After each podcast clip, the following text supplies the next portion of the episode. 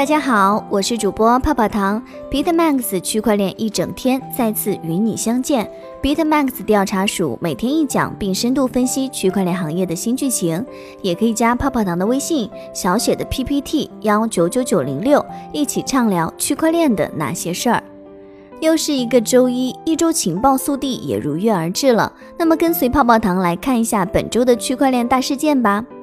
首先来谈一下本周以太坊的那些事儿。在以太坊担保价值中，DeFi 占比远低于稳定币。最近的报告显示，以太坊的平均速度已经从零点零一以上增加到了零点零二以上，这意味着 DeFi ETH 在日常交易中使用的越来越频繁。然而，有趣的是，以太坊以非 ETH 计价的代币担保的价值增长超过了 ETH 本身。以太坊二点零测试网启动进度已完成百分之百。七月三十一号，根据以太坊官方数据，截至目前已经有五十二万七千五百八十四枚 ETH 被质押到以太坊二点零测试网中，这意味着启动进度已经完成了百分之百。此前，七月二十三号消息，以太坊官方宣布，多客户端测试网将于八月四号下午二十一点开启，而开始启动需要一万六千三百八十四个验证者，并存款五十二万四千二百八十八个 ETH。如果八月二号二十一点验证者数未达到最低的一万六千三百八十四个，则推迟启动。近一亿美元比特币在七月转移到以太坊。根据相关消息，今年七月，在散户交易员的带领下，近一亿美元的比特币转移到了以太坊。现在已经有了超过两万个 BTC 被标记并用于基于以太坊的协议中。大面积的爆仓事件再一次发生，主流加密货币普跌，二十四小时全网爆仓八十一亿元。根据 BitMax 数据显示，比特币今晨价格小幅回升至一万一千一百美元，二十四小时跌幅近百分之六。加密货币市场主流币普遍出现较大跌幅，其中 ETH 现报价三百七十六美元，二十四小时跌幅百分之三。EOS 现报价二点九七美元，二十四小时跌幅百分之九点六三。BSV 现报价二百一十八点六美元，二十四小时跌幅百分之十点五八。受加密行情震荡影响，二十四小时全网爆仓金额超过十一点六亿美元，约合为八十一亿元人民币。比特矿工在七月产生了约三亿美元的收入。根据相关消息，BTC 矿工在七月产生了约三亿美元的收入，高于六月的二点八一亿美元。这是自四月以来矿工收入的首次每月增加。收入估算，假设矿工立即出售比特币，七月份的收费业务产生了两千五百万美元的收入，超过了五月份收费收入百分之八点三的十二个月高点。网络费用的增加和内存池的增加，导致了采矿收入的增加。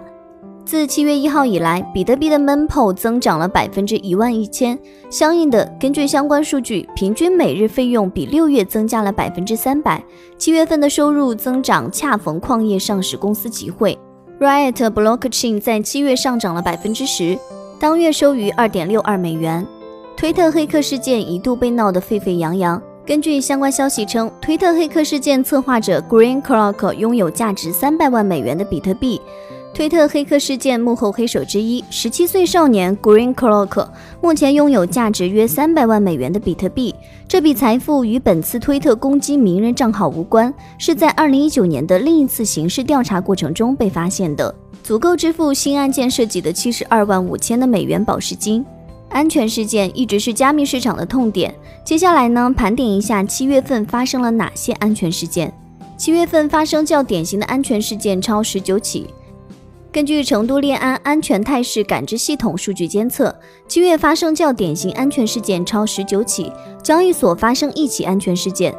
诈骗跑路、加密骗局发生两起安全事件，勒索软件、挖矿木马发生五起安全事件，暗网发生三起安全事件，其他发生八起安全事件。从总体上看，七月份区块链安全事件与六月持平。另外，所爆出的交易所漏洞较多，广大用户及交易所不可放松警惕，因为即使一个微不足道的漏洞，也可能会造成巨大的损失。因此，在日常工作中一定要保持良好的安全习惯。国际金融报称，中国 DCEP 有望成为经济内循环的未来加速器。八月二号，国际金融报刊文 DCEP 发表了一篇名为《经济内循环的未来加速器》文章，称疫情时代全球货币政策已陷入多重困境，如何加力支撑内循环成为各国难题。对此，中国 DCEP 项目的发展有望从新角度提供解题之药。一方面，以 DCEP 为支点，货币政策的数字化升级有望拓展政策空间，提高政策直达性，并跨越流动性陷阱。进而提升逆周期调控效力。另一方面，DCEP 有助于对外形成人民币的电子货币区，对内深入内循环的短板领域，由此将抵减外部政策干扰，保持政策独立性与内生性。基于上述效应，DCEP 的未来应用预计将加速中国经济内循环的运转。在巩固经济基本面韧性的同时，进一步强化人民币资产的属性。由此，在疫情时代，中国经济金融有望长期保持独特而稀缺的配置价值。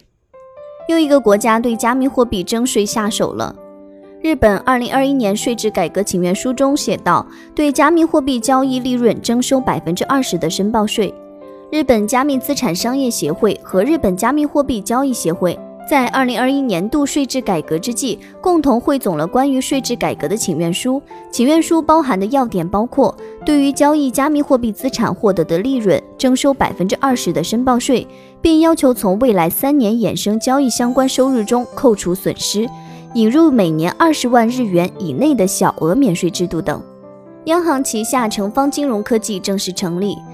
金色财经报道，今日央行旗下金融科技子公司成方金融科技有限公司成立。成方金融科技有限公司注册地为北京市西城区，成立于二零二零年七月三十号，注册资本二十万零七百八十万人民币，由中国人民银行征信中心、中国人民银行清算总中心以及央行全资控股的中国金币总公司、中国金融电子化公司。中国印钞造币总公司共五家央行系公司出资建立，法定代表人为张永福。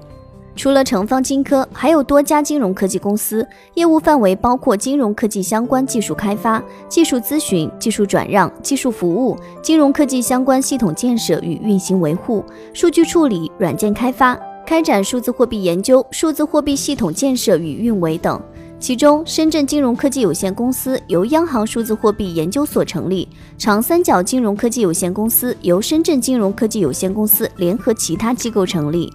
迦南科技和易邦国际均推出新款比特币矿机。